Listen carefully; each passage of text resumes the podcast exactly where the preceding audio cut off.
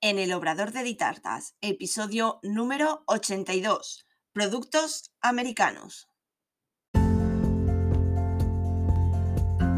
Hola, ¿qué tal? Bienvenida un día más, un lunes más, a este rinconcito dulce, donde hablamos de repostería, aprendemos el día a día de un obrador, conocemos reposteras y profesionales que nos ayudarán en nuestro emprendimiento. Esto es en el Obrador de Ditartas.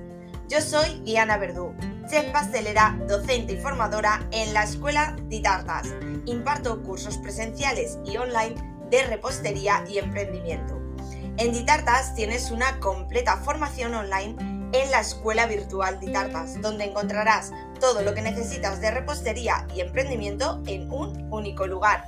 Cursos en vídeo, PDFs, descargables, descuentos, mentoría grupal y realizamos clases en directo todos los meses visítala en ditartas.com.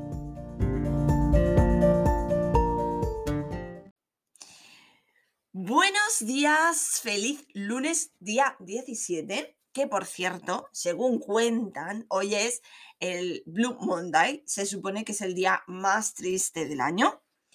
Eh, yo creo que, bueno, eso irá un poquito en función de, cada persona, de cada situación y, y de cada momento. Pero bueno, no voy a entrar ahora en este debate de Blue Monday. Yo para mí hoy, bueno, es un día alegre porque es mi primer día de vacaciones, de mis dos semanitas de vacaciones. Así que no es un lunes triste. Así que vamos a ello. Lo que sí que os traigo hoy, un tema un poquito mm, delicado. Dejémoslo en delicado. Y es que, pues, bueno, vengo teniendo varios comentarios por parte de, alumnas, de clientas que me preguntan, de clientes de tartas, y entonces eh, pues he querido pues poner un poquito en conocimiento este tema. Y vamos a entrar a ello. Vamos a ver. Por una parte, os hago una pregunta. ¿Podemos hacer todas las decoraciones que vemos en fotos? Las típicas fotos que nos manda el cliente. Quiero esto. Bueno, pues esta pregunta es un poco difícil de contestar podría ser un sí rotundo, un no rotundo, pero bueno, vamos a dejarlo en un intermedio.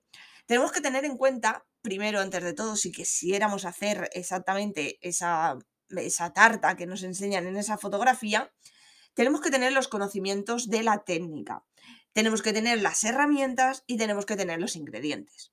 Obviamente, con una simple foto, sí que podemos eh, deducir pues algunas cosas, cómo se han hecho, cómo no se han hecho, pero hay muchas otras que podemos mm, simplemente desconocer o creer que se hacen de una forma y luego darnos cuenta que no. Por tanto, por esta parte, sería muy complicado poder hacer una, una tarta exactamente igual a una foto. Yo a mis alumnas siempre les digo que cuando un cliente viene con una foto y nos dice, quiero esta misma tarta, le tenemos que decir que no, directamente que no. Podemos hacer algo similar, pero no podemos hacer copias.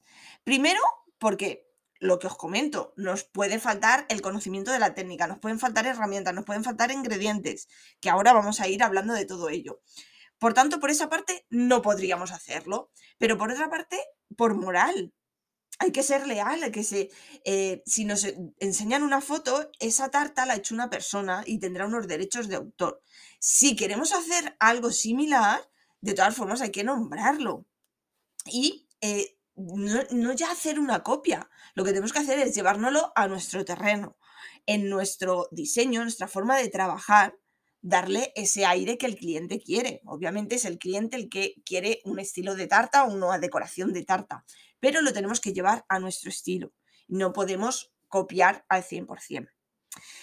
Respecto a la técnica y a las herramientas, aquí tenemos eh, digamos, algo a nuestro favor, y es que podemos formarnos, podemos formarnos con cursos presenciales, aprender técnicas, aprender nuevos estilos, aprender herramientas, podemos formarnos online, tener formación de cualquier parte del mundo, porque muchas veces estas fotos que nos enseñan eh, son pues tartas americanas o ucranianas o chinas o de cualquier parte del mundo. Y muchas veces pues esas técnicas o esas herramientas las vamos a desconocer porque aquí en España pues no han llegado o no se conocen o eh, es una novedad o cualquier cosa. Tenemos este punto a nuestro favor, que tenemos internet y que nos podemos formar, nos podemos informar, conocer, buscar información, aprender de casi cualquier cosa y de casi cualquier parte del mundo. Entonces, por esta parte, el conocimiento y las herramientas podemos tener esa información y esa formación. Pero ese otro tercer punto del que hablo, de los ingredientes, este punto es otro cantar, porque no todo está permitido en España. Yo os hablo obviamente desde España, que es donde yo estoy, y claro, en cada país tendréis que buscar la legislación de vuestro país. Pero eh, concretamente en España, el tema de la alimentación está bastante restringido y cada día más. Entonces, eh, tenemos que andar con muchísimo ojo. No podemos decir que sí a una fotografía en la que se estén usando unos ingredientes que no están permitidos en España. Muchos productos comercializados en España, comercializados muchos años, han sido prohibidos. En, hubo un tiempo que se estaban comercializando legalmente y llega una ley y prohíbe esos productos. Grandes empresas del sector de la repostería creativa eh, que tienen la potestad o la fuerza para poder coger esos productos, retirarlos de España, porque retiran la parte de España. Las que em, sirven en otros países lo, lo, siguen utilizando, lo siguen realizando como ellos lo realizan. Pero ese producto lo, lo retiran de España porque la ley se lo obliga lo reformulan y lo adaptan a la normativa europea y por tanto se vuelve a comercializar en España, en la, Unión Europea. Esto ha pasado con, por ejemplo, una gran marca como es Wilton. Wilton, eh, a lo primero de tener yo la tienda, hubieron ciertos colorantes que tuvieron que retirar. Por eso, porque sale una normativa eh, en Europa que pues cierto aditivo lo está prohibido o está prohibido en las cantidades que lo lleva, etc. Entonces, retiran esos colorantes, lo vuelven a adaptar y lo vuelven a poner. Igualmente, hace poquito ha pasado también con otro producto de Wilton que también es súper conocido como es el merengue en polvo, que lo utilizamos para hacer glasa. De igual forma, tenía unos aditivos que no estaban permitidos en España, pero no porque no estuviesen de antes. A lo mejor es porque la ley ha cambiado y ahora no está permitido. Entonces, Wilton retira ese producto, lo reformula y lo vuelve a comercializar. Wilton es una marca bastante fuerte y respecto a este tema, eh, yo trabajaba con K-Supplies, que es el distribuidor de Wilton, y eh, puedo decir que son 100% fiables porque trabajan súper bien. A la mínima que hay cualquier cosa, retiran productos, reformulan y vuelven a sacarlo. Pero sí que hay otras marcas que como que se saltan un poco a la torera todo. Entonces podemos encontrar en España productos que se están comercializando y están prohibidos. Entonces, eh, tenemos que llevar mucho ojo dónde lo compramos, cómo lo compramos y sobre todo el etiquetaje. Por ejemplo, os quiero decir también em, respecto a todo este tema de leyes, una nueva que ha salido, que entra en vigor ahora en el 2022, y es, por ejemplo, el dióxido de titanio que, dicho así, suena un poco mm, raro, dióxido de titanio. Algunos de vosotros seguramente sabréis de lo que estoy hablando. Es un aditivo alimentario y es el aditivo E171. Este aditivo lo que realiza es el poder blanqueador. ¿Qué quiere decir esto? Que lo podemos encontrar tanto en productos de color blanco como en sí como producto blanco. ¿De qué me estás hablando, Diana? Pues, por ejemplo, el fondant, el fondant blanco, contiene este aditivo alimentario E171. Por ejemplo, los colorantes blancos, ya sean en polvo, en gel, en pasta, contienen este aditivo alimentario, que hasta día de hoy estaba permitido en España. Pero ha salido una nueva ley y este producto eh, va a estar prohibido. Obviamente la ley no sale hoy y a partir de hoy ya es inamovible. No, todo esto lleva un proceso. Entonces, hay un periodo de tiempo de unos seis meses que las empresas pueden seguir comercializando eh, y elaborando sus productos con este aditivo, pero la fecha de caducidad que tenga ese producto será el último día que se podrá eh, mm, comercializar con ese producto, ¿vale? Tienen seis meses, en esos seis meses pueden seguir fabricando, pasados esos seis meses ya no pueden seguir fabricando, pero los productos que hayan salido en ese periodo pueden seguir vendiéndose con ese eh, aditivo alimentario, ¿vale? Que no es de un día para otro. Pero tener en cuenta que el aditivo E171, dióxido de titanio, a partir del 2022 empezará a desaparecer. ¿Qué pasa aquí? Por ejemplo, que muchas clientas a mí ya me lo han dicho, porque obviamente, eh, claro, las empresas se tienen que ir adaptando poco a poco. En uno de, de, los productos que lo hemos detectado ha sido el fondant blanco. En la marca que yo suelo usar para trabajar y que vendo en tienda, ha sacado dos blancos. El blanco normal, el de toda la vida, con su E171, blanco, mm, fondant genial y ha sacado el nuevo fondant blanco sin el E171. Y me dicen las clientas, ay, es que es como transparente, es que se queda raro. Exacto, por eso mismo, porque no tiene ese eh, aditivo alimentario E171, que es el que blanquea ese fondant.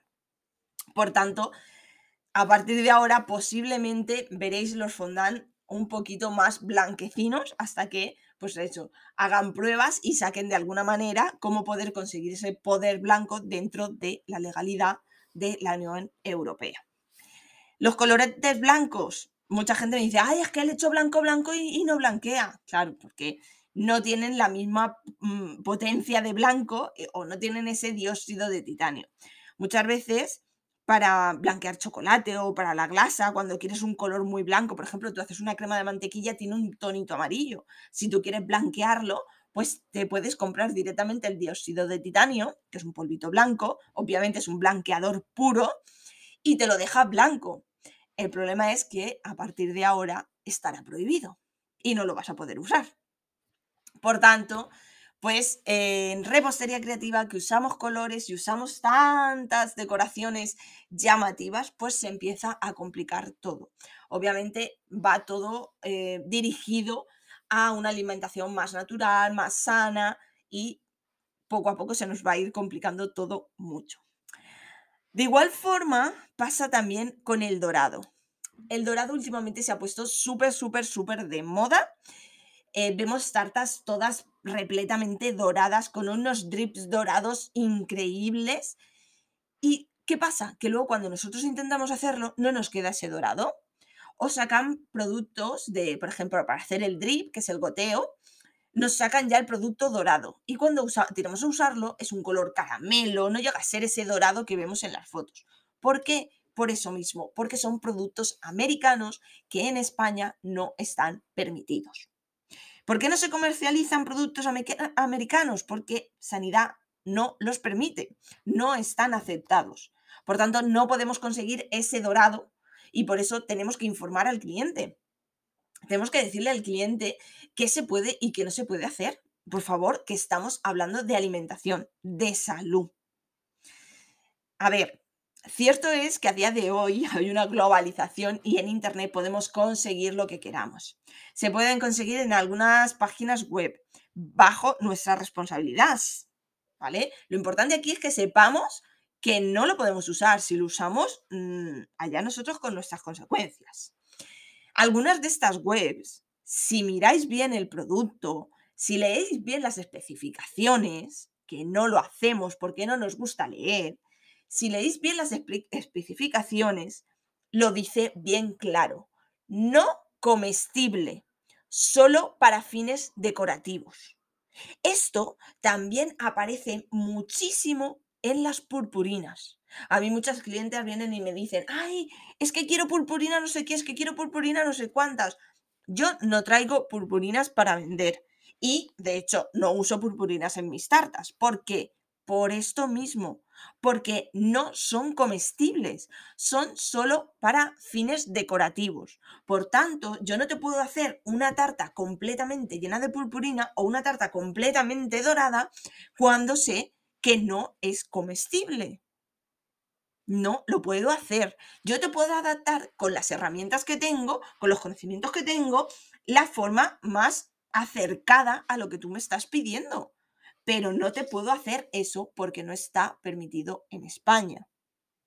Obviamente, si tú me estás pidiendo una tarta de maqueta, porque se pide mucho para decorar, o una tarta en la que sea mm, de corte, como hago muchas también para bodas o ya para comuniones, bautizos, porque quieren una tarta grande, bonita, el piso de arriba, que es el que lleva el bizcocho y es el que se va a comer, ese va a llevar todo comestible. Y el resto de la tarta, si lo quieres dorado, dorado, dorado, pues te lo pinto con, aunque sea con un spray de pintura de paredes, porque no te lo vas a comer, porque es una maqueta. Y ahí puedo hacer lo que quiera porque no te lo vas a comer, es decorativo.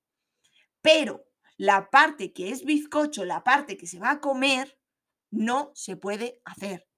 Y por mucho que te diga el cliente, no, no, si luego no la vamos a comer, no. Si es un bizcocho, se come. Y aunque tú no te lo vayas a comer y lo vayas a tirar, yo no sé lo que vas a hacer con él. Y por tanto, no te lo puedo hacer.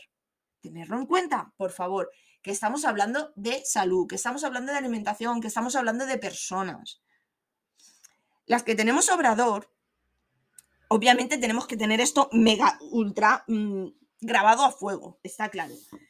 Pero, por ejemplo, si pasara algo, Dios no lo quiera, nosotras tenemos un respaldo, tenemos unos seguros, tenemos un registro sanitario, que igualmente, si estamos incumpliendo la ley, tendremos un grave problema.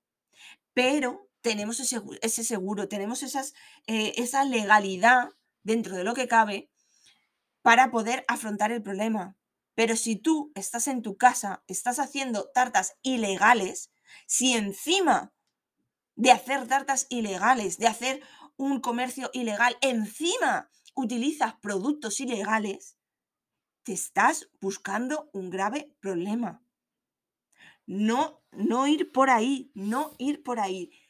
Está claro, todas hemos empezado en casa, todas hemos empezado vendiendo tartas a familiares y amigos, perfecto. Pero ser honestas, ir a lo más legal posible, hacerlo no el 100% mm, seguro, el 200% tener la máxima seguridad posible en todo lo que hacéis. Y si me dices, no, yo, yo uso colorantes autorizados, yo, porque yo los compro en esta empresa o en esta otra empresa, sí, cierto, perfecto, me parece perfecto, pero asegúrate, porque realmente esa empresa te asegura que esos colorantes están autorizados. Porque yo he trabajado o trabajo con algunos proveedores en los que, ojito, ojito, ¿eh? Que tienes que mm, hiper mega mirar todo y asegurarte que lo que te están vendiendo está autorizado. Porque en esta vida hay mucho trepa. ¿De acuerdo? O sea, asegúrate primero si realmente ese producto está autorizado en España. Que, a ver, también puede ser por desconocimiento de dónde lo compres, que ellos mismos desconozcan que no esté autorizado porque ellos a su vez lo compran en otro distribuidor que si dices, ostras, pues es que si me lo ha vendido es porque se puede vender en España. Cierto, pero vamos a intentar asegurarnos dentro de lo que esté en nuestra mano de informarnos si es legal, no es legal. Vosotros tener en cuenta que todo lo que se salga de la naturalidad, me refiero, un dorado, un dorado no está en una alimentación natural, un azul. Un azul no está en una alimentación natural. Por tanto, vamos a tener ojito a ver si realmente esto se puede o no se puede comer, se puede o no se puede comercializar. ¿De acuerdo? Y, en segundo lugar, tener muy en cuenta la cantidad que usamos. ¿Cómo que la cantidad que usamos, Diana? ¿A qué te refieres? Pues sí, porque también hay una reglamentación para su uso hay que ver el etiquetado del producto y asegurarse de ello. En cada producto te pondrá eh, máximo un, lo digo a voleo, ¿eh? Máximo un gramo por kilo de masa. Eso quiere decir que si tú tienes un kilo de crema de mantequilla, no puedes usar más de un gramo de colorante. Y si tú quieres conseguir un azul intenso, legalmente no puedes usar más de un gramo de colorante. Tienes que buscarte otras opciones, otro colorante que tinte más, otro... Buscar opciones. O, bajo tu responsabilidad, hacerlo. Pero tenerlo en cuenta. Que el uso, la cantidad de ese colorante o aditivo que estamos añadiendo a nuestras elaboraciones tiene una reglamentación y un uso. Y un uso máximo de cantidad. En el, etiquetado lo tiene que poner. Y si no lo pone en el etiquetado, debemos pedirlo al proveedor, que nos diga cuál es la cantidad máxima que podemos utilizar por kilo de masa, medio kilo, en función de cómo se haga eh, la baremación. Y tenerlo en cuenta. Porque además, yo os digo, mira, el otro día eh, tuve yo el, eh, el chico de sanidad, el que viene, el inspector de sanidad, que normalmente mínimo una vez al año va a venir al obrador. Normalmente se supone que debe venir dos veces al año, pero mínimo eh, una vez al año viene a revisar toda la documentación y a revisarlo todo. Y una de las cosas en las que más se centra es en el porcentaje de aditivos, si tú lo tienes controlado. Tu lista de aditivos que usas y tus cantidades de, eh, de aditivo que añades a cada receta. Y te lo exige, te exige que se lo presentes y que se lo enseñes. Así que controlemos, controlemos, por favor. Y bueno, me he puesto un poquito de aquella manera hoy, pero es que es un tema muy, muy delicado y muy, muy importante. Por favor, tenerlo en cuenta. Y cuéntame, ¿lo sabías, lo controlabas? Em, ¿Sabías lo del tema del dorado? el tema del dióxido de titanio, que esto ya sí que es novedad, es ahora en el 2022. ¿Ha llegado ya algún fondant de estos blanco que no es blanco, que es como transparente? Cuéntamelo en los comentarios y bueno, pues vamos hablando del tema, a ver qué, qué sacamos entre todos. Y nada, por favor, lo dicho, controlar muy mucho lo que hacemos con los alimentos y con los aditivos. Un besazo enorme.